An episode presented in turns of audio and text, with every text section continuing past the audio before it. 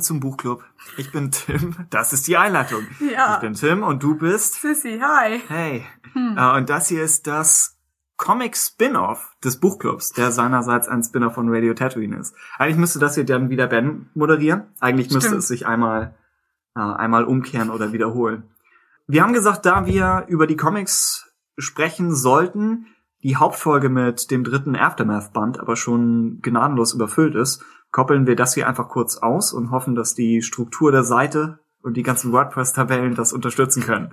Und zwar sprechen wir über vier Comics, vier Comic-Sammelbände in leichter Verspätung gegenüber der deutschen Erscheinung.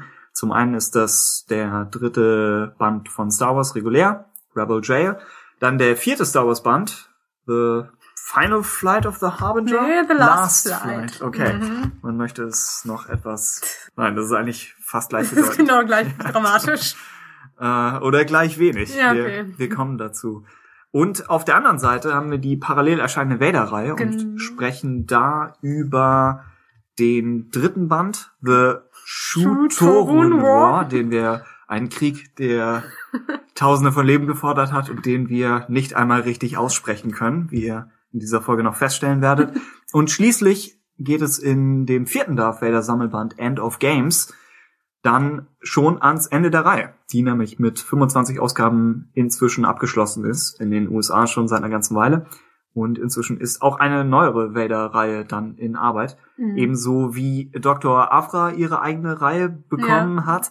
Das heißt, In sich ein Spoiler auch für die Darth Richtig, ja. eigentlich, aber ja. viel von der Spannung aus dem letzten Wer es jetzt lesen möchte, Ja, vielleicht, aber äh, sollte man vielleicht generell zu Spoilern sagen, wir versuchen, um Twists herumzureden, sofern es geht. Jetzt sind aber auch nicht die riesigen Überraschungen Hm. drin. Also ich glaube, dafür liest man die Comics nicht, dann eher vielleicht wegen der heiteren Dialoge oder der, der guten Bilder in einigen Fällen. Aber ja, wer überhaupt nichts wissen möchte, für den ist das hier nichts. Wer die Comics nun gar nicht liest und vielleicht einfach nur einen kurzen Einblick erhaschen möchte in das, was abseits des Romanuniversums passiert, für den wäre die Folge vielleicht ein Gedanke wert. Ansonsten, ja, gibt es eine Hauptfolge für Aftermath. Und Leute, die das Buch hassen, da sind wir dann langsam an unsere Grenzen gestoßen. In zwei Tagen erscheint Thrawn. Dann, dann sind wir vielleicht alle wieder auf der gleichen Seite. Aber bis dahin fangen wir an mit dem ersten der Comics, nämlich Rebel Jail. Mit einem Cover, auf dem Luke leicht feminin aussieht. Ja. Aber Finde aber eigentlich den Stil vom Cover gar nicht so schlecht. rein vom Handwerklichen stimme ich absolut zu. Aber ja, das ist. ist, ist das Cover repräsentativ für das Buch? Also für, Mm, nee, für die es- Stimmungslage in diesem Es Buch. ist doch, glaube ich, auch ein anderer Artist als im Buch selbst meine, wieder. ja. Der Inhalt selber müsste von dem Angel Un, Und- un, und Sweater Ja, genau. sein und damit auch, glaube ich, das erste Mal, dass er was für die Star Wars Reihe macht. ja, der Name sagte mir nichts. Aber fand ich eigentlich als ganz cooler Zusatz so von den Zeichnungen. Also vielleicht nicht Stuart Immonen wie Oh. irgendwie davor, aber auch kein. Naruka. ja, auf, auf der Skala zwischen Immonen und Laruka ist in der Mitte.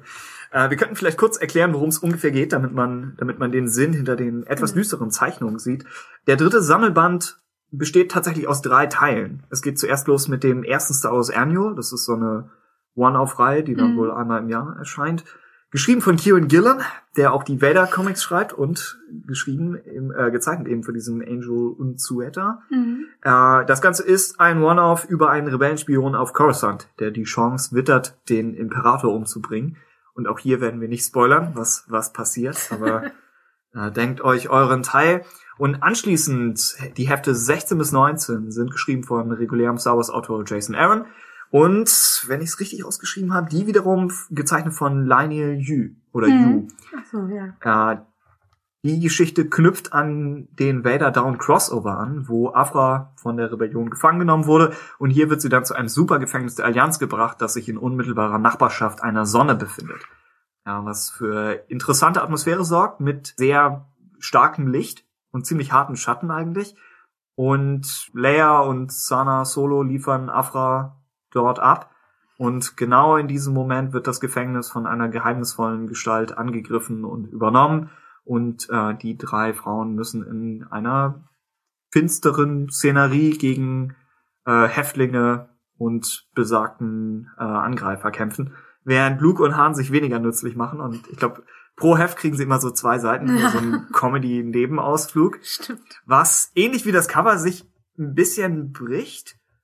Also das wäre nicht, nicht mal ein Kritikpunkt, aber einfach das, was mir am meisten in Erinnerung geblieben ist in dem Heft, wie sehr der Ton schwankt zwischen dieser ziemlich heftigen Handlung, in der Leia ist, Mhm. und allem anderen. Ja, am Ende Ja. wird so ein bisschen versucht zu verknüpfen und fließt ja dann auch ineinander. Ja, stimmt. Aber äh, als jemand, der die Ausgaben ja auch einzeln gelesen hat, ist es Mhm. gerade am Anfang wieder eigentlich in vielen Sachen eher frustrierend, weil es halt dieser Ausbruch so ist Ja. aus, dem- aus der ganzen Stimmung. Ich könnte mir auch vorstellen, dass es im Sammelbandformat fast besser funktioniert, weil du dann die ganzen, die ganzen Schatten in einem Buch hast. Genau. Und das Annual funktioniert halb wie ein Prolog dahin. Mhm. Ist noch etwas konventioneller gezeichnet im Stil, aber ist auch schon, Und dementsprechend ja eigentlich auch wieder zu dem Vader-Gegenstück mit dem Volume 3 eigentlich so sehr krass wirklich das Gegenstück, sodass sie wollen, dass man eigentlich beide Reihen liest, weil es Hm. ja wirklich auch zeitgleich weiterhin spielt. stimmt, Also, ja. Genau, Vader Down ist ja wirklich so dort, wo beide Reihen sich treffen und danach Ja. laufen sie trotzdem parallel wirklich wieder weiter. Und sie tauschen einmal einen Charakter aus. Genau. Mit Afra. Ja. Die in, die im dritten Vader-Band nicht, nicht vorkommt. Mhm. Und hier, wie fandest du die Dynamik zwischen Afra, Leia Mhm. und Sana Solo?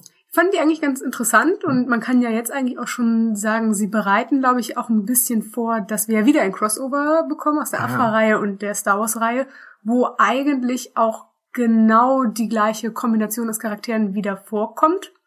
Auch mit Luke und Han und äh, Afra und äh, Sana, glaube ich auch, ja genau. Nur nochmal neu zusammengewürfelt. Das heißt, wenn man das lesen möchte, kann man es vielleicht auch schon, kann man hier gerade diesen Arc besonders auch nochmal irgendwie lesen, um nochmal eine andere Kombination und Dynamik zu haben. Stimmt. Und er ist semi-eigenständig. Also wenn man Genau. verstehen kann, dass Afra gefangen genommen wurde und sich in der Hand der Rebellion befindet, Klar. dann könnte man diesen Sammelband für sich genommen lesen. Mhm. Eigentlich. Und es ist halt, wenn aus Perspektive der Vader-Reihe wird Afra immer wieder dort auch aufgebaut, als jemand, der gerade in diesem Moment fehlt. Hm. Und das ist quasi so die eine Folge, die man bräuchte, um die andere Perspektive zu erleben. Also, Mhm. ja. Das heißt, Marvel macht das eigentlich schon ganz clever, Mhm. dass sie versuchen, einen dazu zu bringen, dass man beide Hauptrollen Ja, genau. Ja. Äh, ja. Wir haben Feedback von Ruben, der uns schreibt, durften Star Wars Geschichten in der Vergangenheit für mich in meinem jugendlichen Leichtsinn nur aus dreiteiligen epischen Dam Dramen bestehen. epischen Dramen. So bilden heutzutage abgeschlossene Geschichten im Genregewand das ach so wichtige Salz in der Franchise-Suppe. Jason Aaron bietet hier einen absolut soliden Vertreter der Prison Break Erzählung. Dass Lionel Francis Yu seit geraumer Zeit auf zugegebenermaßen respektablem Niveau stagniert, kann der Zeichner leider auch hier nicht verbergen. Aber Kolorist Sunny Go eilt mit seinen monochromen Einfärbungen zur Rettung und hat verstanden, dass die klare Zuordnung von Farben und Schauplätzen äh, nicht nur auf die Filme bzw. deren Planeten beschränkt sein dürfen. Das im Band enthaltene Annual von Gillen und, und Suetta ist sowohl inhaltlich wie auch visuell ein Langeweiler und Mayhews Fotorealismus im Obi-Wan-Part, dazu kommen wir gleich noch, ist zu gleichen Teilen beeindruckend wie auch ermüdend. Mhm. Schließe mich Ruben an, was so die Genreausflüge und die Farben angeht. Nur, ja, beides, beides ein starker Bruch mit der Geschichte davor. Ja, das die stimmt. sich, und auch der danach, die sich mehr im klassischen Action-Adventure Star Wars Modus befinden.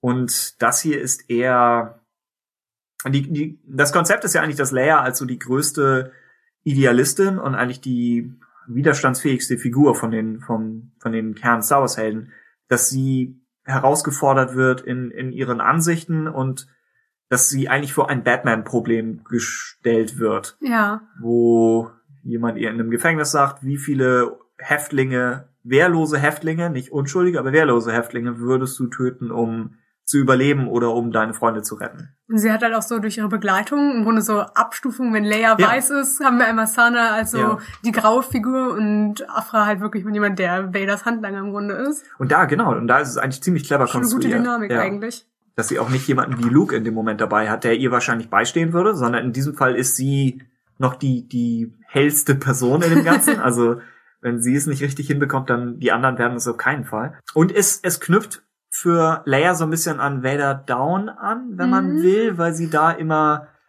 immer äh, rabiater wurde, wenn es darum geht, Vader zur Strecke zu bringen. Also ich glaube, sie ist ja an einer Stelle sogar fast dazu bereit, Luke in Gefahr zu bringen oder nicht ihm nicht sofort zu helfen, Mhm. wenn sie dafür Vader erledigen kann.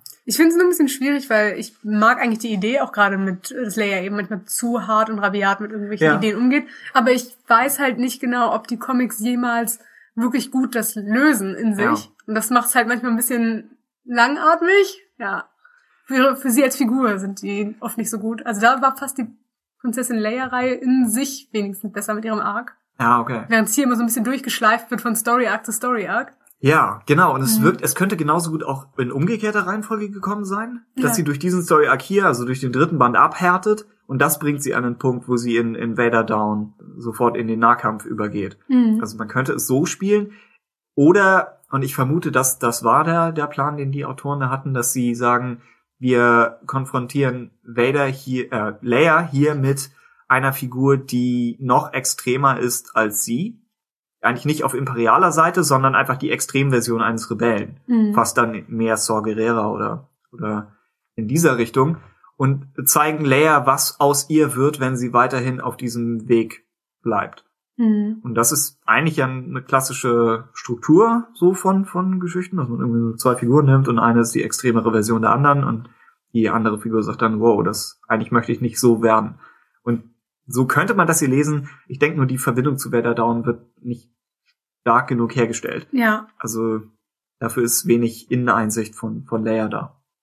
ja, das stimmt. Aber es ist ein, es hat, zieht seinen Stil zuversichtlich durch. Ich bin da eher großer Fan von, eigentlich, wie das so aussieht. Auch gerade was mit dem Koloristen von Ruben gesagt wurde, finde ich auch eigentlich Ja. die Stimmung ziemlich gut. Und ich mag, glaube ich, auch tatsächlich lieber, wenn die verschiedenen Storybögen so in sich ein geschlossenes Genre oder einen äh, Versuch irgendwie so haben, als Ja. wenn es so nur sehr lose Storybögen sind, wie teilweise in der Poe Dameron-Reihe das gemacht wird, dass sich das so sehr fließend zieht und du kannst Mhm. nicht ganz so gut gut sagen, wo hört das auf, wo fängt das an. Ruben spricht schon an, dass er mit dem Fotorealismus im Obi-Wan-Teil nicht ganz so zufrieden war. Wir könnten den Obi-Wan-Teil, oha, wir könnten den Obi-Wan-Teil vielleicht kombiniert abhandeln. Also es gibt, es gab das erste Tagebuch, was Mhm. im zweiten, Zweiten? Sammelband Mhm. war. Dann das zweite Tagebuch hier im dritten Sammelband Mhm. und dann das dritte Tagebuch im vierten Sammelband am Ja. Anfang. Und die Obi-Wan-Tagebücher sind eigentlich in diesen drei Teilen noch abgeschlossen. Nur während es im ersten Teil noch ein etwas skizzenartigerer Stil war, Mhm. sind Teil 2 und 3 von einmal Jason Aaron geschrieben und dann von Autor Mike Mayhew. Und er ist ja fotorealistischer unterwegs. Ja, du bist das- kein Fan? Das Ding ist, das erste mochte ich wirklich sehr gerne vom Stil, Ja. aber jetzt finde ich, hat so ein bisschen was, wenn du einen Photoshop-Filter über Personen halt rüberlegst. Und hat dann auch so diese Tendenz, was manchmal ganz nett und irgendwie auch realistisch sein kann, wenn man halt äh, Figuren auch so mit richtigen Gesichtsentgleisungen und sowas irgendwie zeichnet, aber sieht halt auch manchmal ziemlich ulkig aus. Also, ja. Ich weiß halt nicht, ob ich das unbedingt in so einem Franchise-Comic wie bei so einem Star Wars-Comic unbedingt richtig gerne mag, wenn die Figuren also mag ich, glaube ich, lieber, wenn sie idealisiert aussehen, als wenn sie halt wirklich in alle Richtungen von Falten, Entgleisungen und Hasensparte gehen. Deswegen weiß ich nicht. Der Ja, Luke da oben. ja, wobei ich bei der Darstellung, Ich finde seine Landschaften relativ schön, ja, aber seine Menschen brechen da so raus und ja. Ja. Wobei immer noch, also wenn es um komische Falten bei Menschen geht, möchte ich La Rocca noch ja, ja, okay. als schlimmer einordnen, der einfach Striche wahllos über das Gesicht passiert. Aber dagegen diesen Fotorealismus, rein handwerklich. Ich finde, wer, wer so ein Bild hier aus dem Mhm. Stegreif einfach so zeichnen kann, das ist schon irre. ja, Also, wenn es um Fotorealismus geht, ist das weit über allen anderen. Aber es ist so real, dass, dass es die Bilder auch sehr statisch macht, als ob Ja, man genau. ein Fotocomic hätte. genau, deswegen meine ich dieser Ja. Photoshop-Filter mit irgendwie Comic-Stil oder Ja. sowas. Angenommen, man hätte es anders koloriert, vielleicht hätte man dann ein bisschen dagegen arbeiten können, aber stattdessen sind die Farben, ja, teilweise sind es Farben, aber teilweise sind es fast schon so Texturen. Ja, das, Das- stimmt. Der Wüstenboden ist eine, Wand, äh, eine Sandtextur. Die Felsen sind oftmals, glaube ich, wirkliche Felsen. Also das Mhm. sieht teilweise schon sehr fotomäßig aus oder vielleicht da noch irgendwie ein Filter drüber. Ja, Es ich gibt, glaube auch, du kannst viel rausnehmen, wenn man nicht so eine airbrushige Optik auch in der Haut oft drin hat. Und weil Ja. das dann auch diesen Fotoeffekt irgendwie hat. ja, stimmt. Ja, Airbrush Mhm. ist eigentlich ein, ein guter Punkt. Und dann dieses Bild von Jabba's Palast wirkt sehr so, als hätte Ja, man ja. Mad Painting aus den Filmen. Stimmt, oder so irgendwie halb, halb Modell und dann noch davor irgendwas gemaltes oder so gesetzt. Das hier von Jabba könnte auch ein Film-Screenshot sein und du zeichnest die Mhm, Bilder und nach. Obi-Wans, weiß ich nicht, das Ganze so, die, die Falten Ja. sind halt sehr irgendwie, als hätte man irgendwie tatsächlich die Textur des Kostümes über eine Ja. Zeichnung gelegt. Auch bei seinem, hier bei seiner Jedi-Robe und dann später noch bei seinem Mantel. Oh ja. Und ich fast noch mehr. Der Mantel ist so gut gemacht, dass ich es fast nicht glaube. Ja. Aber ich kann es nicht äh, belegen. Ja. Und ich weiß nicht, ob. Ich finde, die Figuren sind. Ich, ich überlege, ob es dazu konkrete Vorbilder gab, also ob ihm irgendwer Modell gestanden hat. Hm. Nicht, nicht, weil ich mich weigere zu glauben, dass jemand so krass zeichnen kann. Also Leute können das, aber Das Interessante ist eigentlich wirklich, dass die Figuren zwar sehr realistisch aussehen, Ja. aber sie sind weder unbedingt Ewan McGregor Ja. noch, äh, Ja. wie auch immer der Owen-Schauspieler nochmal hieß. Äh, Ähm. der, der, vor allem der junge Owen-Schauspieler ist ja. Joel Edgerton. Genau, und er ist ja großer, großer Hollywood-Star. Genau. Jetzt. Ja. Und So, Vielleicht macht es das aber auch ein bisschen komischer, dadurch, dass du nicht so richtig. oh, ins Gesicht hier. ja, sie sehen aus, aber sie sind in sich zu konsistent, um Ja. um das als, als unbewusst zu präsentieren. Also sie sind Luke zum Beispiel. Ich versuche nochmal ein, ein Das könnte voll gut wirklich ein Kinderschauspieler Ja. sein, den man irgendwie sich Luke, ausgesucht hat. genau, Luke sieht nicht aus wie eine jüngere Version von Mark Hamill. Man könnte Nee. es sich so vorstellen, aber angenommen, du würdest es zeichnen, würdest du es anders zeichnen. Aber seine Mimiken von, wie du über diesen Zähnen, wie viel Zahnfleisch du noch siehst, das ist so speziell, dass Wenn ich, wirklich frage, ob er irgendwie ein eigenes Fancasting gemacht hat und danach irgendwie so, den genau. genau, so, auch dieses Gesicht hier, dieses Ungläubige, wenn Ja, er ja. ähm, Pilotensteuerner ist. Ja, er, Luke sieht aus wie jemand. Mhm. Er sieht nicht aus wie, wie Wie irgendwer. ein den man- kleines Kind Nummer drei oder so. Genau, Mhm. also das ist, das ist zu konkret. Und Obi-Wan in einigen Bildern sieht ein bisschen Ewan McGregor-mäßig aus, aber in anderen ist es, ja, vielleicht sollte es, vielleicht sollte es auch ein jüngerer Alec Guinness sein, aber Weiß ich nicht, ob ich das so sehe. ja, vielleicht. Was hältst du vom Inhalt, jetzt vom, vom Ähm, Stil abgesehen? Den Inhalt mag ich sogar fast mit noch am liebsten ähm, von Hm. den Obi-Wan-Tagebüchern, weil es irgendwie so eine nette, in sich geschlossene Geschichte eigentlich auch ist. Also es geht ja eigentlich nur darum, dass Obi-Wan immer so ein bisschen aus der Weite Luke beobachtet und Ja. seine ganzen Taten und Owen das halt nicht so gut findet und da äh, Konsequenzen ziehen möchte. Und das ist halt so eine Geschichte, die auch in der, im Kenobi-Buch hätte sie auch als Szene Platz finden können. Hm. Und so ist es ungefähr so viel, was man sich aus dem Tagebuch wirklich als Anekdote vorstellen kann. Ja. Deswegen mag ich es ganz gerne. Und es ist ein, ein ungeschriebenes Kapitel, Mhm. also es ist über eine Ära, aus der wir nicht viel gesehen haben. Hm, Das Aber ist etwas, was realistisch genug, also man denkt, das ist Ja. passiert. Es könnte, genau, es könnte gut reinpassen. Es gibt uns mehr zu Lukes Kindheit, Mhm. wie er äh, verzweifelt versucht, diesen Speeder irgendwo hinzufliegen oder zu reparieren, nach- nachdem es nicht geklappt hat. Äh, es gibt mehr über die Dynamik zwischen Owen und Obi-Wan Mhm. und wir erfahren, dass Owen durchaus weiß, wer Obi-Wan ist und dass ihm Jedi ein Begriff sind und all Genau. das. Ja, wenn, wenn man, wenn man ihn von einem crazy old wizard sprechen hört in Episode 4, dann hat das hier nochmal wieder ein bisschen mehr Hintergrund. Ansonsten ist es ja, wo du Kenobi ansprichst, es ist ein bisschen ein, Ver, ein Spagat aus Kenobi und den Anforderungen eines Marvel-Comics. Ja. So, sie haben diesen Voice-Over aus Kenobi und sie haben einige der, der meditativeren, ruhigeren Momente, wenn Obi-Wan da im, im nächtlichen Halbdunkel auf die Sandleute wartet. Mhm. Ich finde, das ist schon was, es könnte auch im, im Kenobi-Roman so passiert sein. Aber dann gleichzeitig sagen sie, oder sagen die Macher, aber wäre es nicht cool, wenn er gegen, was wenn Obi-Wan gegen den Wookiee aus den Vader-Comics kämpfen würde? Stimmt. Und das ist so sehr diese, Ja. diese Marvel-Logik, die sie dann wieder reinbringen. Also das Es wirkt ist, eigentlich wie etwas, wie Obi-Wan hätte sein müssen, als er gerade auf Tatooine ankam, dass er sich doch so ein bisschen mehr sich vielleicht auch darauf eingelassen Ja. hat, verschiedene Sachen zu machen. Aber von der Timeline ist es ja mindestens sieben Jahre später oder daran hatte ich gar nicht gedacht. Aber stimmt, wenn Mhm. Luke schon, Luke Und- ist schon in einem Alter, wo er ein, äh, T16 Skyhopper oder Genau, oder so aber er kann. wirkt so offensiv, als wäre er gerade noch halbwegs General gewesen. Deswegen. Ja, stimmt. Eigentlich wirkt Obi-Wan hier in einigen Panels fitter als Ewan McGregor im Krieg in Episode Stimmt. 3. Im Kampf gegen Grievous wirkt er älter als... Obwohl, wenn du vielleicht sieben Jahre ihr- Pause hast mit so Sonnen und sowas, geht's danach vielleicht auch schon wieder. Okay. Hast du wieder mehr Lust auf den Krieg. Ja, vielleicht ist, ist Tatooine als, als Kurort. Ansonsten Teil 3 des Tagebuchs ist eine Art von Abschluss. Mhm. Also man könnte sich vorstellen, dass sie dahin später zurückkehren, aber sie müssten nicht, ohne dass es sich nicht äh, komisch anfühlen würde. Und So halb als Plot-Device nutzen sie es ja noch weiterhin. Dieses ganze Luke liest es ja, genau. ne? ja, Mhm. stimmt, genau. Und ja, das wäre auch, das ist wahrscheinlich auch der Hauptgrund, warum sie es in der Star Wars Reihe belassen haben. Ja. Und theoretisch hätten sie auch ein Trade Paperback einfach rausbringen können, Obi-Wans Tagebücher. Wobei es da jetzt schwierig sein könnte, dass eben der Stil von Teil 1 zu Teil 2 kippt. Ja, obwohl ich glaube, das macht man ja auch trotzdem so manchmal. Das, Ja, sie versuchen es, glaube ich, nur immer zu vermeiden. Mm, ja, ja, genau. Also es hat mich damals wahnsinnig beim ersten KOTOR-Comicband aufgeregt. Das Teil 5 von 6 ist von irgendwem anders gezeichnet. Eigentlich auch kein gut. Fan, aber dadurch, dass es jetzt diese Tagebucheintrag-Sachen sind, kann man sich so ein bisschen mehr Du sagst, weil es eh praktische Legenden Ja, oder ja, genau. Erzählungen sind und dann ja. und auch ja. so kleine Episoden in sich aus von über diese Person. ja, genau. Mhm. Wobei ich nach wie vor ja den, den Stil aus dem ersten Teil etwas passender fand, auch wenn handwerklich Mike Mayo schon einiges drauf hat. Mhm. Wir wissen nicht, ob er verwandt ist mit, mit Chewbacca, mit dem anderen großen Handwerker des, des Star Wars Franchises.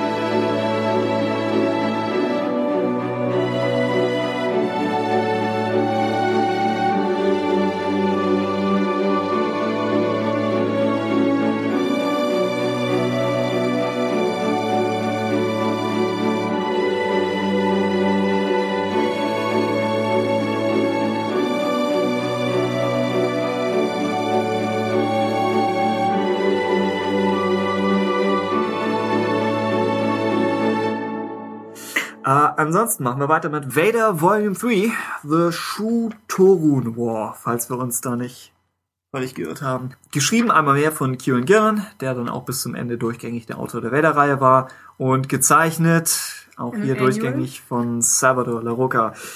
Stimmt, und im Annual dann Mhm. von Lionel Yu, der auch das andere Annual gezeichnet hat, glaube ich. Oder nee, halt, er hat den Hauptteil Nee, er hat den Hauptteil, von, genau. von Rebel Jail gezeichnet, genau. Es geht darum, dass der Planet Shutorun äh, Rohstoffe an das Imperium liefern soll. Es gibt den wunderbar effektiven Wortwechsel, wo Vader gefragt wird mit Why. Und Vader sagt einfach nur, The Empire is building, was alles ist, was man hören muss. Und Vader kommt dann dorthin zuerst, um einen neuen König einzusetzen, der das ermöglicht, beziehungsweise eine Königin namens Trios. Und dann später im Hauptteil arbeitet er mit dieser Königin zusammen, um die Rebellion einiger Barone niederzuschlagen.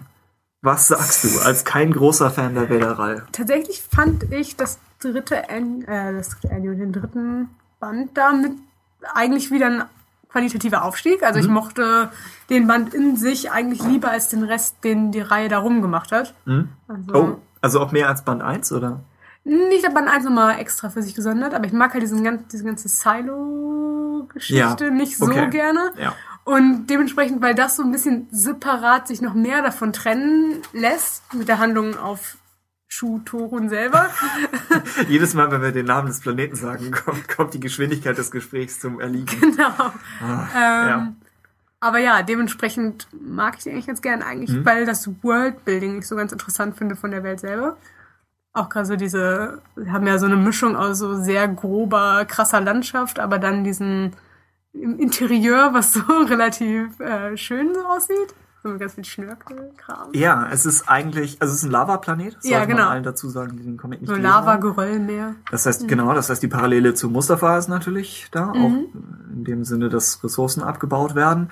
Und ja, das Innere. Dieses ganze Königshaus sieht einfach sehr interessant designt aus, so Mhm. Wie etwas, was nicht unbedingt Nabu oder sonst was sein muss, sondern wirklich sehr viel Ja. herber ist, also nochmal ein ganz anderes Stil. Und ich finde die Zeichnung der Welt effektiver und klarer als das, was wir in Anakin und Obi-Wan hatten. Ja. Vielleicht nicht direkt vergleichbar, da war das ja auch als so ein halbes YA-Mystery-Ding gedacht. Und hier. Hier ist es mehr eingebunden mit der Story ja, wirklich. Ja, stimmt. Mhm. Genau. Und es ist, was der Comic ja eigentlich macht, ist, er sagt, hier sind, hier sind Vader und das Imperium, die beide, die es beide eigentlich gern hätten, wenn jeder imperiale Planet, wenn jeder Planet erstmal imperial wird und ab dann, wenn jeder Planet gleich aufgebaut ist. Es gibt diesen einen Gouverneur und der hat immer die gleiche imperiale Struktur unter sich und sorgt dafür, dass die und die Rohstoffe gefördert werden und alles läuft genau gleich ab und es gibt keine, keine Extrawürste für irgendwen. Und es ist alles, alles ist imperial. Und dann zu sehen, wie Vader als jemand, der, der da ziemlich starr ist, wie er auf eine bestimmte Kultur stößt, die ihn sofort auffordert, er muss auf diesem Ball tanzen. Ja, Was, was er natürlich ablehnt, also die, das Panel wird uns erspart. Aber es, es ist vom Konflikt her interessant, dass er immer schauen muss, wie weit kann er sich auf die Kultur dieses Planeten, ich weigere mich den Namen jetzt zu sagen, äh, wie, wie weit kann er dieser Kultur entgegenkommen und wie weit muss die Kultur ihm entgegenkommen. Was dann auch passiert mit Königin Trias oder Trias, Mhm. die zunehmend imperialer wird Ja. und sich dann so ein bisschen seinen, seinen Respekt dafür einhandelt. es ist halt auch für Vader eigentlich als Setting her gut, weil es das macht, wo Afra und Vader so ein bisschen am Limit angekommen sind, dass Vader halt nicht die ganze Zeit schweigen und cool sein kann, Ja. sondern irgendwann muss er halt mit ihr als Figur agieren. Ja. Und hier ist halt das Setting so fremd um ihn herum und neu, dass es kein Problem ist, wenn er einfach als dunkle Gestalt daneben steht und Ja. alles so um ihn herum sich irgendwie spinnt Ja. und er dann mal agieren muss. Und das wäre am ehesten das Problem. Und Trias ist ein vorübergehend guter Ersatz für Afra. Also er hat eine Gegenspielerin, die sich nicht alles bieten lässt. Also an einer Stelle ermahnt sie ihn auch, dass, dass sie sagt, wenn er sie in der Öffentlichkeit kritisiert, wird ihr Volk sie nicht mehr für voll nehmen. Und als Folge ist auch den imperialen Interessen nicht gedient. Und Vader lässt sich ta tatsächlich darauf ein. Er macht das trotzdem noch mit einem coolen Satz, wo sie ihn fragt, do we have a deal? Und er sagt, no, it is simply how it will be. Ich weiß nicht mal genau, was er meint, aber ich finde den Satz total cool. Also das ist so ein, so ein klassisches Vader-Ding. Ja, das stimmt. Als Alternative zu äh, Don't Choke on Your Ambitions. Von dem wir erstaunlich wenig haben. An einer Stelle fragt er, an einer Stelle wirkt er jemanden und fragt, would anyone else like to dance? Was vermutlich dem, dem, den Ambitionen am nächsten käme. Äh, also das funktioniert gut, die, die Darstellung der Welt. Und ich würde fast sagen, dass das der Trade Paperback ist bisher, den man fast als Roman hätte ausbauen können. Stimmt, Wenn jemand einen Vader-Roman schreiben will und sagt, wir bringen es auf eine Mustafa-ähnliche Welt, wir geben ihm so eine äh, kriegstreiberische Version von Padme als, als Gegenbild. Dann gibt es später noch eine Szene, wo jemand in Lava fällt und Vader äh, zieht besagte Person raus, um ihm oder ihr einen schnellen Tod zu ermöglichen. Auch das ist wieder eine Parallele, denke ich, zu, zu Episode 3. Und ja, angenommen, man will einen Roman draus machen, hätte man es deutlich ausbauen müssen, hätte wahrscheinlich mehr Innenansicht zu, zu Vader liefern müssen. Aber hätte ich mir vorstellen können. Ja, man hat natürlich auch hier ähm, die, wie hieß sie, Trio? Ein Trios. Trias, ja. Äh, hätte man natürlich als Hauptfigur nehmen könnte, äh, können Ja. für den Roman. Nee, würde ich mir aber komplett anschließen. Also, ich fand eigentlich gerade der Trade Paperback ist nochmal so ein netter Ausflug, bevor die Reihe zu Ende geht. Ja, wie du eben schon angedeutet hattest, Schwachstellen des Ganzen sind Silo und die Zwillinge. Die Zwillinge auch hier sind eigentlich kaum Charaktere. ja, sind wirklich nur so sein wirklich austauschbarer Ja. Handlanger XY. Ja, genau. Während Trios als Figur fand ich eigentlich ziemlich gut. Dagegen alle anderen, So ein bisschen das nötige Übel, um halt den letzten Arc Ja. so vorzubereiten. ja, Ach, vielleicht hätte man es auch sogar noch in das andere weiter verlegen können. Weiß es nicht. ja. Von der Handlung. Ich fand es auch etwas komisch, dass eigentlich mit diesem Sammelband hier erreicht die Vader-Reihe eigentlich einen Punkt, wo man sie theoretisch auf ewig fortführen könnte. Denn du kannst Vader jedes Mal in irgendeinen Planeten bringen. Klar. Und dann zu sagen, nee, wir kehren jetzt in Band 4 wieder zum Mainplot zurück und schließen den dann auch sofort. Das war etwas unerwartet. Wobei, ja, es kommen andere Vader-Reihen dazu. Und ich glaube, die Sache mit, mit Silo hätte man auch nicht noch länger durchspielen müssen. Ich glaube, das ist auf jeden Fall erschöpft. Aber ja, in, in diesem Band spielt er eine weniger große Rolle. Wir haben Feedback einmal mehr von Ruben. Der uns schreibt, Kieran Gillen fügt dem Universum eine vor allem auch optisch interessante Welt bzw. Ges Gesellschaft hinzu. Und bei all seiner fehlenden Variabilität wird äh, Yus Können im Vergleich zum regulären Zeichner Salvador La Roca hier allzu deutlich. Es ist kaum nachzuvollziehen, wie jemand mit dessen Erfahrung nach all diesen Jahren ein derart steifes und stotterndes Storytelling präsentieren kann. Autor Gillen erzählt in Darth Vader Geschichten, deren Ausgang eigentlich nicht überraschen kann, aber dennoch funktioniert die Sache irgendwie, allen voran die Mörderdruiden. Eine Schnapsidee mit Charme. Ja. Mhm. Also ich denke auch, es ist besser geschrieben als gezeichnet. Und würde beibehalten, dass, dass Gillen, an ihm ist, glaube ich, ein Romanautor verloren gegangen. Gerade für? Vader könnte Ja. es bestimmt gut aufziehen. Also das glaube ich auch. Genau, also gerade das, was, er, was wir eben meinten mit dem Tanzen, was er am Ende des, des Bands nochmal zurückbringt, das ist ja schon, setzt ein Maß an Planung voraus, das nicht jeder dieser Comics zu haben scheint, die teilweise einfach Woche für Woche oder Monat für Monat, was können wir dieses Mal machen, was uns eine Action-Szene und einen Dialog pro Kapitel bringt. Und da ist die Vader-Reihe ein bisschen mehr bei einem romanähnlichen Anspruch dabei. Ich glaube sogar, dass Figuren wie Silo äh, durchaus im Roman besser funktionieren Ja, könnten, wenn man es einfach anders noch ein bisschen aufziehen würde. Aber hier hat es halt wirklich viel, auch durch die Optik, von so einem Willen, den man irgendwie für einen anderen Willen einbaut, um ihn dann Ja. irgendwie wieder zu ersetzen und rauszuschreiben. Oder diese Weltraumwale. genau, genau. Es ist einfach optisch schwierig, plus ein Genau. Inhalt, der schon schwierig ist. In einem Buch würde man es vielleicht hinnehmen. Genau. Ja, zum, zum Zeichenstil. Was ist, da wir vielleicht ab jetzt nie wieder über ihn sprechen, was ist, was stört, stört dich, dich konkret daran? Ich versuche das von mir abzulenken. Ähm, ich glaube, neben dem Zeichenstil, dass ich seine Menschen sowieso nicht so gut finde, aber seine Umwelt ist eigentlich ganz okay, Mhm. besonders wenn es so entweder Geröll oder Maschinen sind und seine Droiden, deswegen sind die Mörderdroiden vielleicht sogar eigentlich was Gutes, Ja. da du die Figur nicht auf die Gesichtsausdrücke so Und reduzieren musst. wir haben in vergangenen Ausgaben gelobt, wie er Vaders Maske darstellt. Stimmt, das macht echt gut. Mhm. Vader kann er wirklich gut zeichnen und ich habe eigentlich auch kein Problem mit den, mit den Kompositionen. Aber ich habe, glaube ich, ein Problem mit auch, na wohl, gerade in der Szene, die du auffasst, nicht unbedingt, aber oft mit den Farben. Das ist jetzt nicht unbedingt Larokas Schuld, aber ich finde sie irgendwie flach, aber vielleicht. Ja. hängt es auch an seinem, nee, vielleicht würde sein Zeichenstil sogar anders wirken mit anderen Farben, Ja. weil hier auch wieder so ein bisschen dieser Airbrush-Look mit drin ist, Ja. gekreuzt mit so Farben, die so einen leichten Grauton irgendwie immer mit drin haben. Aber er gibt wirklich den Figuren auch komische Posen mit komischen Gesichtsausdrücken und zu viel Haaren manchmal im Gesicht. Zu viel Haaren. Ja, das, du da gerade hattest. Ach so, okay. Ähm, ja, ich denke, teilweise sind es die Farben, teilweise nimmt auch der, ich versuche gerade irgendwie ein vernünftiges Beispiel zu, zu finden, aber der, der Kolorist nimmt manchmal diese, diese vielen Falten, die Laruka im Gesicht zeichnet, und zieht die nochmal dunkel nach. Stimmt. Und dadurch wirken sie nochmal wieder etwas düsterer und nicht bei allen Falten macht das überhaupt Sinn, dass Ja. man die so, so als tiefe Einfurchen irgendwie Ja, doch, doch, stimmt. hast recht.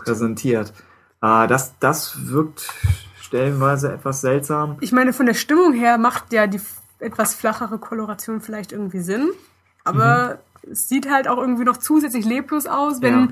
eigentlich die anderen Figuren ja ruhig einen Kontrast zu Vader geben könnten, dadurch, dass die besonders lebhaft aussehen und Stimmt, nicht wie so eine ja. starre Maske. Ja, wie gesagt, die Maske ist echt gut gezeichnet. Mhm. Dann stört mich, dass die Lippen Outlines haben.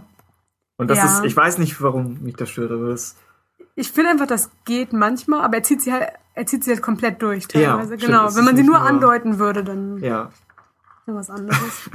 weiß ich nicht, ein, ein sehr spezifisches Problem, aber es irritiert mich jedes Mal. Nee, ich kann es verstehen. Aber auch besonders, weil seine Augen oft relativ tot sind und das ist vielleicht auch Okay. wieder mehr die Koloration sind oft sehr uneingehende Augen und eigentlich ist ja das darüber, wie man die Figur so wahrnimmt. Genau, und der Kontrast zu Vader, ja. Ja, das sehe ich halt bei Afra besonders stark, dass sie gerade jetzt auch in ihrer Reihe selber ist, ein Ja. anderer Zeichner. ah, ja. Und da ist sie definitiv ausdrucksstarker im Gesicht, während sie hier teilweise sehr platt ist. Fand ich auch bei Rebel J so. Ja, Fand stimmt, Die Zeichnungen ja. von Afra sind, sind ja, lebendiger gemacht. Mhm. Hier im Vader Annual 1 von Lionel Yu haben wir mehrere ziemlich coole Kompositionen. Zum Oh Beispiel ja. diese komplette Rot Seite ist hier. richtig cool. Ja, wo wir Vader im Vordergrund sehen, wie er äh, neben Königin Trios auf einen verwüsteten Thron zu marschiert. Mhm. Und ich, also einmal dafür, davon abgesehen, dass es eine krasse Komposition ist und wie gesagt, der Annual, das eine Heft am Anfang hat wahrscheinlich mehr davon als, als der Rest der Reihe. Aber ich finde, Vader passt gut in diese, diese elegante, adlige Welt rein, Mhm. weil er eben auch Gut, jetzt ist er vielleicht eher aus, aus einer Samurai-Welt als aus was Mittelalterlichem wie hier, aber es ist ja schon, er ist ja eigentlich ein, ein elegantes Erscheinungsbild und diese schwarze Silhouette irgendwo stehen zu haben, Ja, das stimmt. denke ich, funktioniert gut. Während, wenn man ihn, wie dann später im vierten Vader-Band, innerhalb der Eingeweide irgendeines Wals gegen einen Ja. mutierten Rancor kämpfen lässt, dann ist er so in eine Comicwelt versetzt, dass er selbst manchmal auch ein bisschen blöd wirkt. Das ist so ein bisschen dieser Fall von irgendwie Motiven, die zu krass so in sich sind. Erstmal Vader gegen den Ja. Rancor, dann in einem Wal. Das ist schon Ja, wie jemand, der mit Laser. genau, Das der die Story immer so noch ein Stück größer pusht. Und hier Ja. versucht eigentlich das Setting gar nicht so viel, weil es ist in sich cool, aber Mhm. es ist nicht übertrieben cool. Also Ja, weiß ich nicht. Ähm, ja, ich schließe mich an. Also Doch ja. Pluspunkte für eben die Art, wie die Welt konzipiert ist. Mhm. Und das ja auch letztlich dann nur mal eben für ein Sammelband. Und für den Humor, was Ruben auch meinte, also diese Killer-Druiden sind unterhaltsam, wenn Triple Zero eine Armee von Druiden versucht für den Krieg zu motivieren und ruft We are the thin metallic line. Das ist schon das geht in Ordnung. Es ist eine, es ist eine konstruierte Art von Humor. Also es ist eigentlich immer der gleiche Witz in anderen Variationen gezeigt. Aber zumindest im dritten Band hat es für mich noch funktioniert und dann in den vier wurde es vielleicht schon ein bisschen, Ja. bisschen anstrengender. Ja. Ja.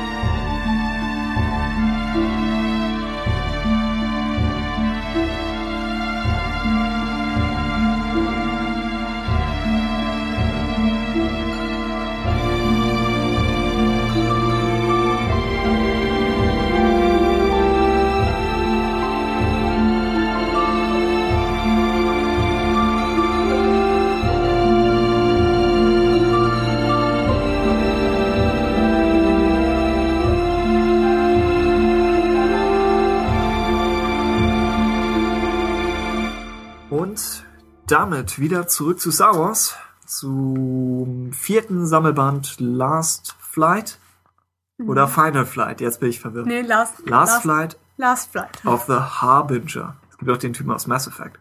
Stimmt. Auch der, der Stimmt, Harbinger. das. Und er, er wiederholt den Namen oft, damit er in, in der Hoffnung, dass man ihn richtig ausspricht. Äh, der vierte Band besteht wieder aus einem Obi-Wans Journal, aber da haben wir ja eben schon Genau. drüber gesprochen. Und die Hefte 21 bis 25 sind dann wieder geschrieben von Jason Aaron und äh, Jorge Molina als Zeichner. Mhm. Und die Zeichnungen sind diesmal etwas cartoonartiger, Mhm. etwas stilisierter, sehen nicht unbedingt immer nach Harrison Ford und Carrie Fisher aus. Ich glaube, bei den beiden ist mir auch am stärksten aufgefallen. Ich finde es bei Luke und Sana und so Hm. nicht so schlimm, aber gerade bei Leia und Han. Ja. So. Ich finde, es ist auch inhaltlich nicht der beste Band für Leia und Han. Nee, ich finde nämlich ihre ganze Handlung nebenbei Oh, ein ja. bisschen merkwürdig. Also ich fand sie irgendwie schwer nachzuvollziehen und der ganzen zu folgen. Und Leia geht gefühlt durch verschiedene äh, Emotionsstadien da, die auch irgendwie so sehr sprunghaft sind. Also Lukes Geschichte ist auf jeden Fall sehr viel klarer irgendwie aufgebaut, was er Ja. nebenbei macht. Ja. Und ich fand ihn mit Sana zusammenzustecken Sie, ganz sie cool. haben einen Dialog. Genau. Ja, da funktioniert dieses ewige Neukombinieren von, von Marvel-Figuren. Das ist ja Eben. mit dem und dann stecken wir ihn mit dem zusammen. Und bei, bei Luke und Sana funktioniert das, auch weil, weil das das ist, was wir im Band davor noch nicht hatten. Oder Mhm. in den beiden Bänden davor noch nicht. Aber ja, Leia, die mehr und mehr als, weiß ich nicht, kühle Kriegerprinzessin in, in den Vor Vorgängerbänden dargestellt wurde, ist hier dann jetzt in den Anfängen des romantischen Subplots mit Han, Mhm. was dann dazu führt, dass sie sich ein Wettrennen über das Deck eines Sternzerstörers liefern, um zu entscheiden, wer nun der Captain ist. Und das ist einfach in Besonders wenn man sieht, was simultan bei, äh, bei Luke Ja. so abgeht, ums dann Überleben kämpft. ist es halt irgendwie, kann man es humorvoll finden, aber es kann halt auch ein bisschen albern sein, dass die beiden irgendwie nebenbei das machen. Ja. Genau, es gibt, es gibt einen Platz für solche Szenen. Aber hier. Aber es funktioniert auch manchmal einfach im Comic so an sich nicht, weil es dann Ja. doch länger natürlich auch für den Leser dauert, so eine Szene aufzunehmen und wahrzunehmen. Ja. Während im Film sowas natürlich durchaus witzig kommen könnte.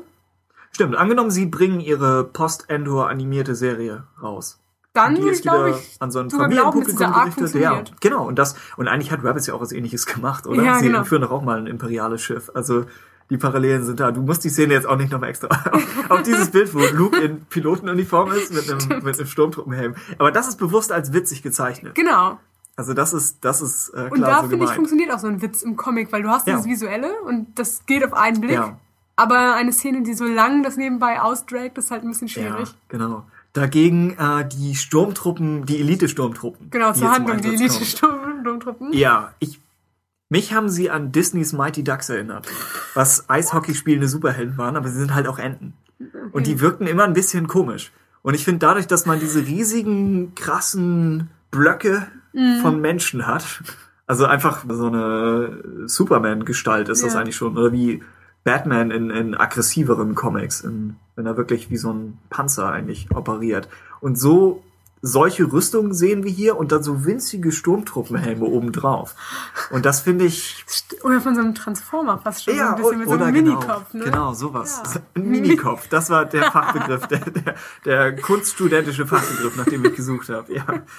Ähm, und das, finde ich, sieht einfach in einigen Bildern ein bisschen bekloppt aus. Besonders wenn du halt eigentlich dieses coole Motiv von einer Sturmtruppe Ja. in deinem Lichtschwert zusammen zurückbringst und, ich- dann sieht es so mm, aus. Ich, ich könnte mir vorstellen, dass der Autor gesagt hat, oh ja, ich schreibe das ins Skript rein, das wird richtig cool. Und dann irgendwann ruft ihn der Zeichner nachts an und sagt, Chef, hier gibt es etwas, das Sie sehen müssen. Das Konzept für diese Story Arc ist nicht cool.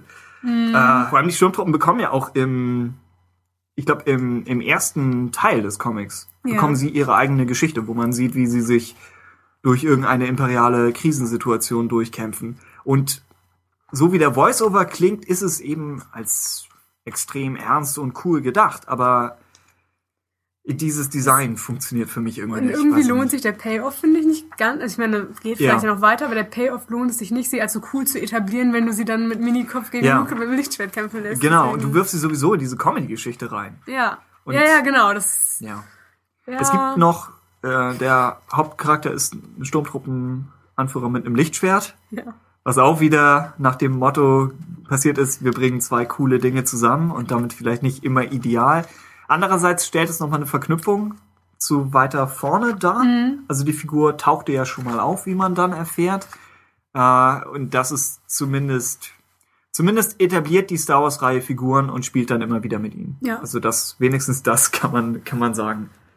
Ja, doch, das stimmt. Also eigentlich nehmen sie, wenn sie Figuren in den Comics äh, etablieren, sie auch ernst genug, um Mhm. zu sagen, die schmeißen wir nicht gleich wieder weg. Es wäre jetzt natürlich cool, wenn es auch aus dem Medium öfters herausschaffen würde, zum Beispiel Romane oder sowas, aber so in sich kann man da den Comics eigentlich keinen Vorwurf machen. Und Sana Solo oder Sana Star- Star Staris? Staris habe ich inzwischen als Star Wars Charakter so akzeptiert. Total. Also geht, Mhm. geht für mich in Ordnung. Ich weiß nicht, ob sie so jetzt in dem in Rebel Jail bringt sie eine wichtige Perspektive mit rein. Mhm. Ich weiß nicht, ob sie sich in anderen Geschichten zu sehr mit Hahn überschneiden würde. Ob die Ja. beiden einfach das Gleiche sagen würden und dann könntest du auch einfach nur einen Charakter haben. Aber- Stimmt. Ich glaube, jetzt so weitergehend würde ich sie nicht unbedingt als Charakter mehr so interessant finden, aber Hm. wenn man jetzt zurückgehen würde für im Zweifelsfall so einen Han Solo Spin-off-Film, könnte ich Oh mir ja. als Figur Stimmt. tatsächlich vorstellen. damit wäre das, glaube ich, alles zu Star Wars Volume 4. Mhm. Und ja, ich fand den Comic eher. Also ich habe eigentlich immer noch viel guten Willen für die Reihe, aber den Comic fand ich ziemlich enttäuschend. Mhm. Ja. Also vier mochte ich überhaupt nicht. Und danach kommt Yoda. Ja. Du hast es Ja. schon gelesen und sagst, Ähm, Ich glaube, es ist eine nette Abwechslung. ich richte mich auf eine Katastrophe. Oh. Alles klar. Äh, das ist, als ob über einem die Welt untergeht mit brennenden Asteroiden und jemand sagt, ja, das ist mal eine nette Abwechslung. Das, ist, das sind die Optimisten.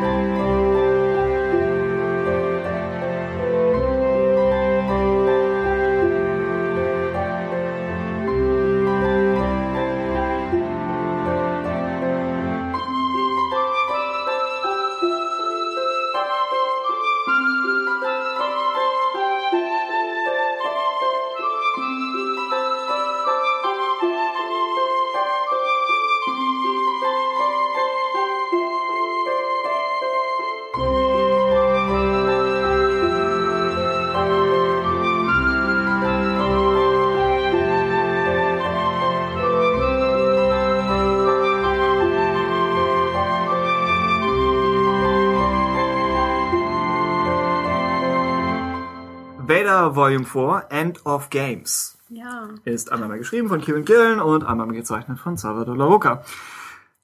Ein sehr cooles Cover. Ja. Volume.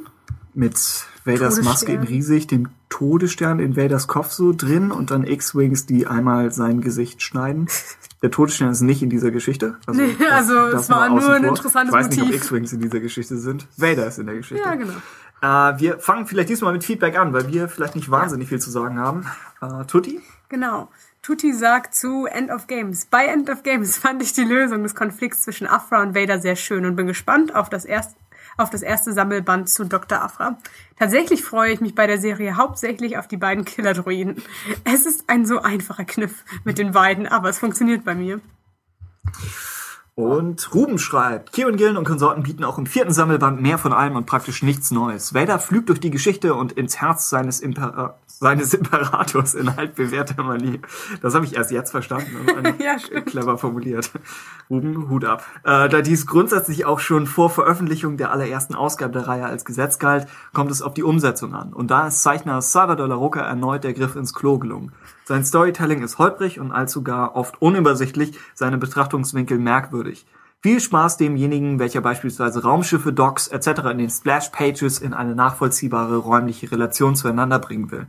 Zwar liegt Ästhetik im Auge des Betrachters, doch tragen die harten Tuschezeichnungen und Kolorist Edgar Delgado in ihren vermeintlichen Back to the 90s Hommage an Crimson Empire nicht gerade zum visuellen Vergnügen bei. Äh, Autor Gillen setzt wiederholt auf Wortwitz, insbesondere bei den Mörderdruiden, und dieser billige Trick funktioniert irgendwie noch immer. Der Unterhaltungswert des Werkes ist damit höher, als man nach meinen obigen Ausführungen glauben mochte. Äh, kritischer sehe ich da allerdings die biologisch-technischen Errungenschaften, welche Gillen dem Antagonisten Silo angedichtet hat. Grundsätzlich tue ich mich zwar schwer damit zu sagen, das ist kein Star Wars oder so muss das Star Wars-Universum aussehen, dennoch wirken die Cyborg-Weltraumwale etwas befremdlich und vor allem scheint die Einführung der beliebigen Gedächtnis- bzw. vielleicht sogar Bewusstseinsübertragung in Klone allzu leichtfertig gemacht worden zu sein. Denn dies stellt doch eine mächtige Neuerung im Star Wars-Kosmos dar, welche eigentlich weitreichende Folgen für alle folgenden Fiktionen haben müsste. Ja, guter Punkt. Ähm, Es Ja, bringt, bringt ein neues Element rein, von dem wir nicht wissen, wie gut hat die Story Group das wirklich geplant und wie sehr sagen sie, ach, wir lassen diesen Comic hier einfach mal machen. Mhm. Andererseits, falls sie das später komplett ignorieren und sich nie wieder damit befassen, hätte ich damit eigentlich auch kein Problem. Nee, nee, aber in sich fürs Universum müsste Ja. eine Bedeutung haben. Ja, ja. klar. Genau. Optisch schließe ich mich an. Es sieht erstmal komisch aus, was wir auch schon Ja. gesagt hatten. Und komisch aussehen, finde ich, in Kombination mit eigentlich einer komplizierten Sache ist schwierig, weil du musst ja dann irgendwie den Leser da drin halten und wenn die Zeichnungen nicht schon so schön sind, Ja. dann macht es auch nicht so Spaß, sich durch diese ganzen Textblasen da irgendwie durchzuarbeiten Ja. und es fühlt sich am Ende wirklich echt arbeitsmäßig an, da durch Silos ganzen Plot irgendwie durchzukommen. Und wir haben die ersten Vader-Bände nicht nochmal hier, aber ich hatte die Anfänge der Reihe auch fast noir-mäßiger in Erinnerung. Ja. Also ich dachte, der erste Band ist, passte vom Stil her deutlich mehr zu Vader. Stimmt, wo Während- so ein bisschen mehr in diese Artefaktschiene irgendwie reinging und Vader macht Sachen für den Ja. Imperator. Das hier dagegen ist, hm, ja, thematisch passt es, weil man sagt, Vader ist auch ein Cyborg und hier trifft er auf welche, die auf ähnliche Art eben Robotik und, und Menschheit kombinieren. Vielleicht hätte man es mit der ganzen, er geht Planeten besuchen, Sache mehr kombinieren können und irgendwie zu einem längeren Plot machen können, dass diese ganze Cyborg-Sache irgendwie auf einem Besuch mehr irgendwie stattfindet, als dass es so zwei getrennte Plots sind, weißt du? Ah ja, ja. Was dann auch wieder bei Vader Down eigentlich passiert, wo die Vader-Reihe einen Antagonisten ausleiht mit diesem Ja. Akbar Cyborg, Akbar Greases. so viele komische Designs, ja. ja. Äh, ja. das wär's von uns zu den spezielleren Comics. Ist meine Lieblings-Afra. Sissy verabschiedet sich mit einem Bild von Afra. Oh nein, und das ist das Bild kurz vor Ende, wo sie Ja. eigentlich noch besser funktionieren müsste als, als bisher. Und besonders auf den anderen ist vielleicht nicht so schlimm, aber das, weil es auch so nah am Gesicht dran ist. Ja, ich wünschte, ich könnte euch sagen, welche Seite, aber es gibt keine Seitenzahl. im Sammelband. Ja. Blättert einfach einmal durch und schaut, wann euch ein kalter Schauer über den Rücken läuft. Und dann Und er- pausiert. Er ist auch sehr groß, also Dann, deswegen. dann habt ihr das Bild, genau. Wobei, letzte Szene zwischen Vader und Afra, gut gemacht. Ja, die fand ich auch von so der Panel-Aufteilung und wie es so funktioniert mit erstmal wenig Text und Mhm. dann dahin eigentlich ziemlich cool. Nur wissen wir halt schon, dass sie überlebt und Ja. ihre Gesichtsausdrücke sind nicht immer so ganz das Wahre. Nee. Aber das wär's zu Vader.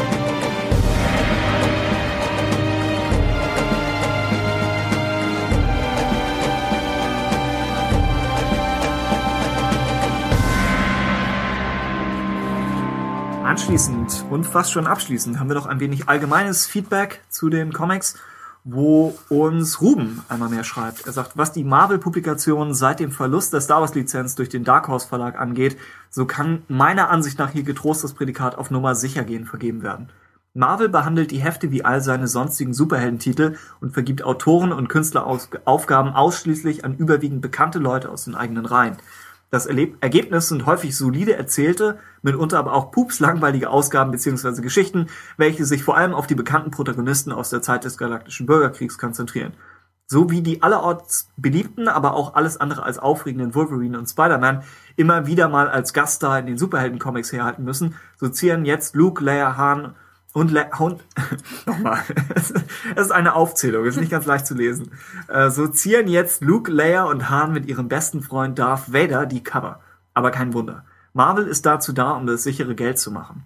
Wirklich neue Intellectual Property hat der Verlag schon lange nicht mehr generiert, allenfalls Variationen der seit Jahrzehnten etablierten Charaktere.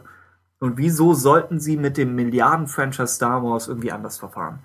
Aber wir stehen, relativ gesehen, noch immer am Anfang der Star Wars Renaissance bei Marvel – Vielleicht sind die neuen Figuren wie Dr. Afra und qualitativ hochwertig präsentierte Geschichten wie die Lando-Miniserie die ersten Vorläufer eines differenzierten Star Wars Comic-Universums.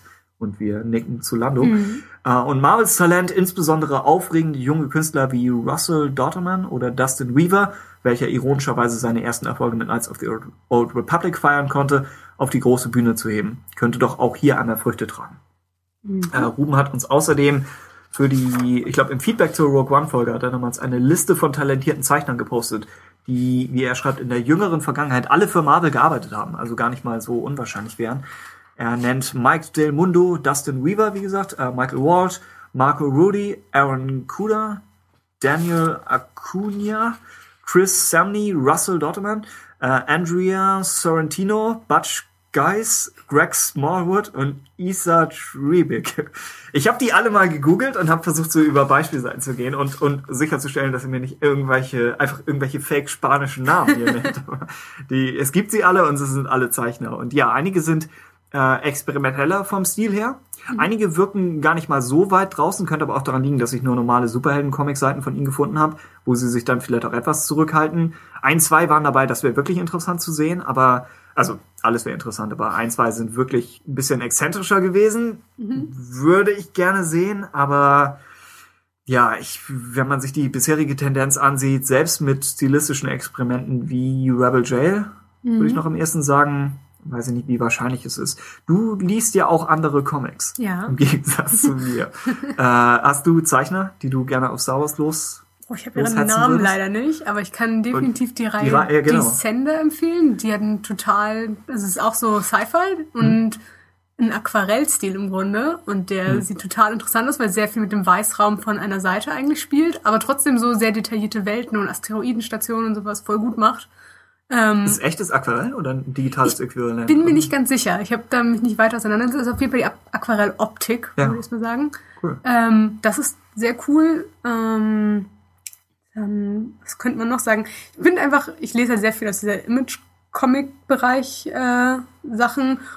Und da gibt's so Richtung Saga gehen viele Stile, die ich finde, die ähm, sie sind im Grunde nicht fotorealistisch. Sie mhm. äh, stilisieren die Charaktere auch stark, sind wirklich Comic-Figuren, mhm. aber sie sind halt auch sehr durchgängig und hübsch dabei und sowas finde ich für Star Wars eigentlich total unproblematisch, solange man, man kann ja durchaus gut Gesichtszüge wie ja. von Luke oder von ähm, Han oder von Leia hervorheben, ohne sie wirklich fotorealistisch zu machen und das würde ich mir mehr wirklich wieder wünschen. Also es ist nicht so krass ist wie bei der Leia-Reihe, aber auch nicht so krass wie wenn es aussieht wie ein Filter darüber. Also, ja so wieder mehr so die Balance dazwischen zu finden, das wäre eigentlich, glaube ich, so mein Go-To. Und ich finde, wer das halt hervorragend macht, die meiste Zeit ist Phil Noto eigentlich immer noch. Weil er wirklich das, scheinbar er jedes. Damon, oder? Genau, und er kann ja. ja. scheinbar wirklich fast jedes Gesicht. Er macht ja auch sehr viele von diesen Postermotiven. Und er hat Rogue gesagt, One das Cover. Oh. Ja. Hat er das ist aber nur das Cover gemacht. Ach so, ähm, das ist. Oh ja, äh, genau, aber da er schafft es ja scheinbar konstant bei Schauspielern so, ohne dass sie wie diesen Airbrush-Look da kreieren. Ja. Einfach ihre Gesichtszüge gut einzufangen. Ja. Und das finde ich schon ziemlich beeindruckend und sieht auch echt gut in der Reihe aus. Er meinte zu, zu der Paul Dameron-Reihe hätte er sich den Kopf von Oscar Isaac sich aufstellen lassen bei Futurama. Nee, aber er hat ihn als 3D-Modell wohl gebaut. Oh, Und okay. wirklich aus unterschiedlichen Winkeln, also wahrscheinlich irgendwie ZBrush. Und Ja. dann, klar, dann kann man sich gut vorstellen, dass das, dass er ja, perspektivische Verkürzungen bei dem Gesicht einfangen kann, ohne dass es komplett wahnsinnig Das aussieht. stimmt, das macht total Sinn. Und immerhin zur Verteidigung von, von hier Herrn LaRocca, wenn er zum Beispiel Padme zeichnet, was zweimal passiert gegen Ende, dann sieht man schon, es ist Natalie Portman. Es ist nur einfach, wie du meinst, es ist vom Zeichenstil her nicht hübsch. Mhm. Also es ist nicht, dass sie zu weit weg wären von den Schauspielern, sondern mag es einfach nicht gerne Es angucken. hat einfach irgendwas Totes. Ja, es tut mir leid. Äh, dann nennt uns Ruben einige Comic-Empfehlungen. Angefangen mit Dark Times. Er schreibt, hier werden uns überwiegend neue Charaktere, plus natürlich Vader, in visuell beeindruckender Manier, äh, Zeichnung hauptsächlich von Douglas Wheatley präsentiert und Dark Horse trat ein weiteres Mal den Beweis an, dass man dauerhaft hochwertige Star Wars Unterhaltung abseits des dynamischen Trios bieten konnte. Natürlich ist der Name der Serie auch inhaltlich Programm. Dark Times natürlich und wie alles, was jetzt kommt, ältere Comicserien, also noch nicht aus, aus der Marvel-Ära. Äh, Django Fett, Open Season. Äh, ja. Genau, dazu sagt Ruben, äh, lange war ich kein Freund des cartoonlastigen Zeichners Ramon. Bachs, ähm, was vielleicht mit dem unterirdischen Quinlan Voss Story Arc Infinity's End äh, von Pat Mill, Mills äh, zusammenhängen mochte. Aber zusammen mit äh, Ken Blackmans actionlastigen Skript hi- äh, hier funktioniert das Ganze hervorragend. Jupp. Davon kenne ich, glaube ich, auch nur einzelne. Ich habe mal die Cover davon gesehen, aber ich habe es nicht gelesen. Okay. Äh, außerdem empfiehlt er Tack and Bink are Dead. Bescheuert, saukomisch und mit einer Menge Verständnis für das, was Star Wars ausmacht. Und Marangons Storytelling ist excellent. Dazu pflichtet auch Christoph bei, mit das Beste, was es gibt. Okay. Ich weiß nicht, wie viele Namen wir in dieser Folge schon zerstört haben. Das ist das Problem mit Comics. Man kann sie auch nicht googeln, wenn wir sie nicht irgendwo ja, genau, angeben wenn würden. man in irgendeinem Keller sitzt. bei, den, bei den Romanautoren muss man eigentlich nur Drew Capuchin können. Und wenn man, wenn man den Namen halbwegs ausgesprochen bekommt, dann ist der Rest äh, harmlos.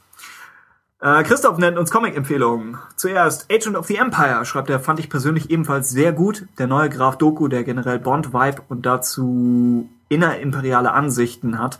Äh, das war eine starke Mischung.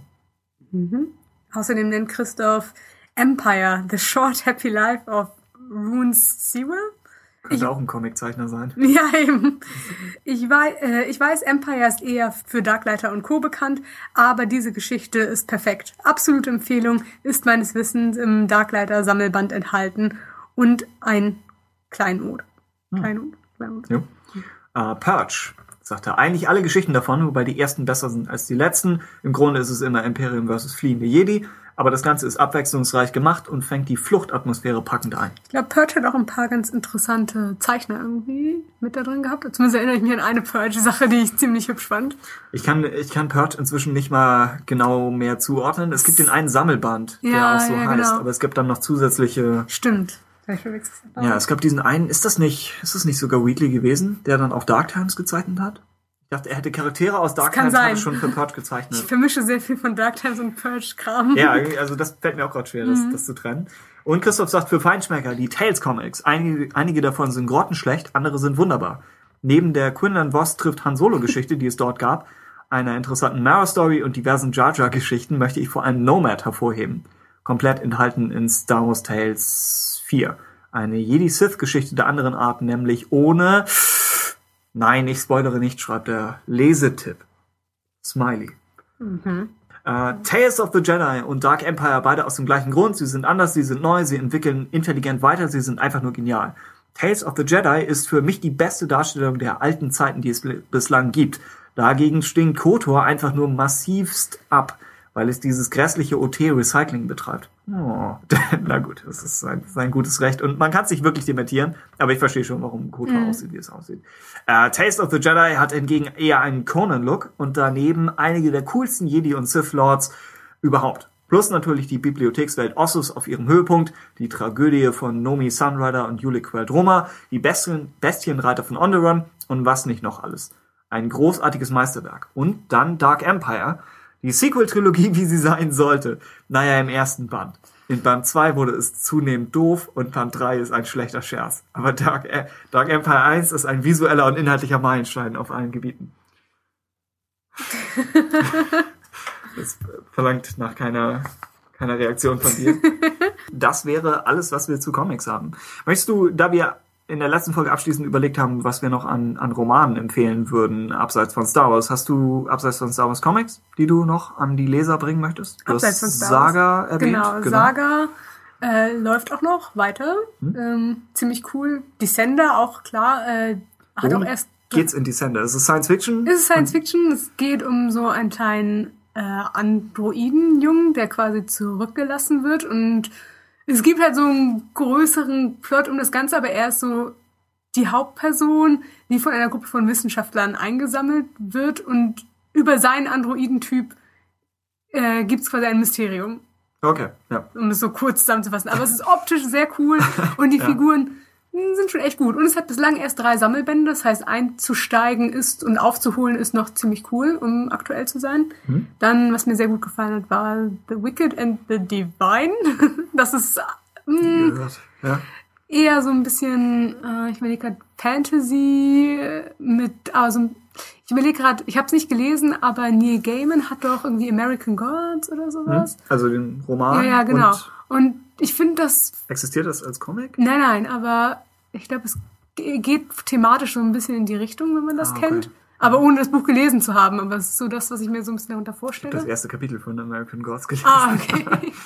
Aber es geht irgendwie darum, äh, die, die verschiedenen Mythologien der Welt ins Amerika der Gegenwart zu bringen. Ja, und da hat es auch so ein bisschen was mit äh, verschiedenen höheren Mächten, die sich aber in Körpern von jungen Menschen da irgendwie äh, in unserer Welt wiederfinden, die ein bisschen wie Popstars halbwegs gehandelt werden. Aber es sind Ah, ganz interessante Figuren und Designs und vom Stil so ein bisschen Saga-ähnlich und das fand ich eigentlich ziemlich cool. Okay. Und klare Empfehlung ist äh, Lock and Key. Das ist so Ja. eine Das, ich hörte davon. Genau. Das wurde auch mal als, als Pilotfilm. Also Ja, wurde ja, wirklich stimmt, mal doch, gedreht, genau. aber wird dann nie ausgestrahlt, glaube ich. Und es gibt, glaube ich, irgendwie, ich weiß nicht, sechs Minuten oder zehn Minuten lang so eine Art, wie es auch von dem einen Vader-Comic so ein halb bewegtes Motion-Comic-Video-Ding irgendwie gibt, wo man da mal für- reingucken So kann. wie das für Watchmen?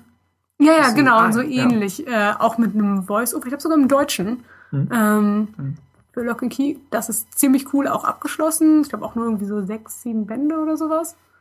Aber das ist ziemlich cool. Es ist halt auch so ein bisschen Murder-Mystery mit äh, verschiedenen Gadgets, die in dem Fall Okay. alles Schlüssel sind. Aber das ist ziemlich cool. Ist klar. Wie gesagt, ich lese nicht genug Comics für sowas. Hm, Die Hega-Comics kann ich, kann ich empfehlen, was das. Oh, es gibt einen Webcomic, äh, Garfield ohne Garfield. Hast du, hast du ihn gelesen? Nein. Finde ich sehr gut. Das Okay. Ist, die, die Idee ist, also du kennst die Garfield-Comics und die sind ja auch, kann man so oder so finden, aber äh, jemand hat gesagt, er entfernt aus den Garfield-Comics, entfernt er halt Garfield. Und das heißt, du hast immer diese drei Panel-Strips und das erste Okay. Panel ist leer. In dem zweiten kommt dann irgendwie sein Herrchen, also John, und sagt, ha! Und dann das dritte Panel ist wieder leer. Und das ist der Comic. Und es ergibt oftmals keinerlei Sinn. Und du denkst, er ist irgendein paranoider Typ. Oftmals ist es einfach ein leeres Panel oder so ein leerer Futternapf und er starrt da einfach so rauf. Also ziemlich witzig. Gibt es dafür auch ein Trade Paper Paperback mit Variant Covers und allem? Ja, das ist von Salvador La Roca gezeichnet und oh Garfield sieht aus wie ein Pferd. Nein, Garfield taucht überhaupt nicht auf. Es ist Ja, eigentlich ein idealer Einsatz für ihn. Ich bin mit dem Garfield-Kosmos nicht so vertraut. Also Das außer, Garfield dieser, was? Das außer diesen einen Film-Adaption. stimmt, die halb Live-Action ist, oder? die habe ich auch nicht gesehen. Doch, habe ich Oh. gesehen. Ne? Ja. Als Ja. kein großer Garfield-Kenner war es für mich damals okay. Vielleicht könnte man aus dem Film auch Garfield entfernen und dann einfach nur schauen, was passiert. Ansonsten ähm, hat, hat uns damals, und ich, du bist ja wirklich, äh, du, du bist ja praktisch Künstlerin. Und ich habe eigentlich nur Werbung gelernt und hatte so einen Illustrationskurs mehr, mehr Alibi-mäßig. Aber unser Illustrationsdozent hat uns damals nahegelegt, Alim der Gerber, was ein vierteiliger französischer Comicband ist. Oh, okay. Und der Stil ist praktisch Disney, nur mit Blut. Also das Ganze sieht aus wie ein Disney-Comic und dann kommt auf zwei Paneln eine übelst brutale Gewaltszene. okay. Ja, genau. Und dann denkst du, oh wow, was ist das? Aber sonst ist es, also von diesen brutalen Elementen abgesehen, die man vielleicht gerade in diesem Stil nicht unbedingt haben muss, hat es äh, wahnsinnig toll gemachte Landschaften. Unser Dozent hat uns das damals empfohlen wegen den Kompositionen. Also er meinte, diese ewige Vordergrund, Mittelgrund, Hintergrund und was wie hell und wie dunkel ist und was wo im Bild. Und er meinte, aus, aus dem Comic kann man sich eigentlich alles Mögliche abschauen. Habe ich nicht getan. Ich habe ihn komplett gelesen. Ich habe, glaube ich, nicht viel davon gelernt. Aber den fand ich, also optisch wahnsinnig eindrucksvoll gemacht. Ist eben eher ein europäischer Stil. Also ist komplett anders als jetzt eben diese Marvel-Sachen. Und wie gesagt, fast mehr, ja, mehr Disney. Bei Disney auch nicht europäisch ist, ne? Aber Ja, klar. Du, du weißt, was ich meine. Und inhaltlich geht's um darum, dass ein harmloser Fischer, das ist schon wieder eine Weile her, aber ein harmloser Fischer findet Reliquien, die an Land gespült werden und die den kompletten Glauben einer Welt widerlegen. Und das macht ihn zum Ziel. Also Okay. alles, woran diese Leute geglaubt haben, stimmt nicht und er weiß es jetzt und ist in Schwierigkeiten. So, das ist meine grobe Erinnerung an den Comic. Und es geht an ein paar komische Orte, macht dann auch mal plötzlich einen Zeitsprung über mehrere Jahre. Also das ist ja immer das Witzige an, ja, an, an Non-Star Wars Comics, dass sie nicht so berechenbar sind. Mhm. Ja, total nicht. Also, nee, das genau. stimmt. Ein letztes Ja, Argument habe ich für die Sender noch. ja. Nämlich, dass, soweit Oh. ich mich erinnere, äh, der Androidenjunge Tim sogar heißt. Also seine, seine Unit quasi. Wie, als Druidenmodell. Ja, ja, genau. Tim- T1M oder Genau. ist es, verstehe. ja, das wär's ansonsten zu unserer Comic-Folge. Genau. die wir dann auch fast mit einer Stunde beendet haben, so ungefähr. Und wie gesagt, irgendwo hier wird dann auch noch äh, die eigentliche Diskussion zu Aftermath Empire's End herumschwirren. Und wir müssen mal schauen, was wir in Zukunft mit Comics machen. Ja. Vielleicht konzentrieren wir uns auf die einzelnen Trade Paperbacks, die uns wirklich interessieren. Und nicht die neue. Vader-Reihe spricht uns, glaube ich, beide noch nicht so an, Nee. so von außen betrachtet. Ich glaube, Afra Afra haben wir beide nicht. auch nicht so richtig Lust. Ich wollte Poe Dameron immer noch lesen. Da müssen wir Das- auch echt mal nochmal drüber sprechen. ich mach. äh, und ja, Yoda wird mich schon noch interessieren, selbst wenn Mhm. du sagst, es geht so. Und ich meine, die Serien scheinen ja alle nicht ewig zu laufen. Also es gibt immer wieder nochmal eine neue Chance. Mhm. Und gerade mit diesen einzelnen Miniserien besteht ja auch die Chance, dass, wie Ruben meinte, von einem äh, etwas anderen Zeichner nochmal Ja. Arbeit zu sehen ist. Okay, dann Okay. vielen Dank von uns und Jo. macht's gut. Tschüss.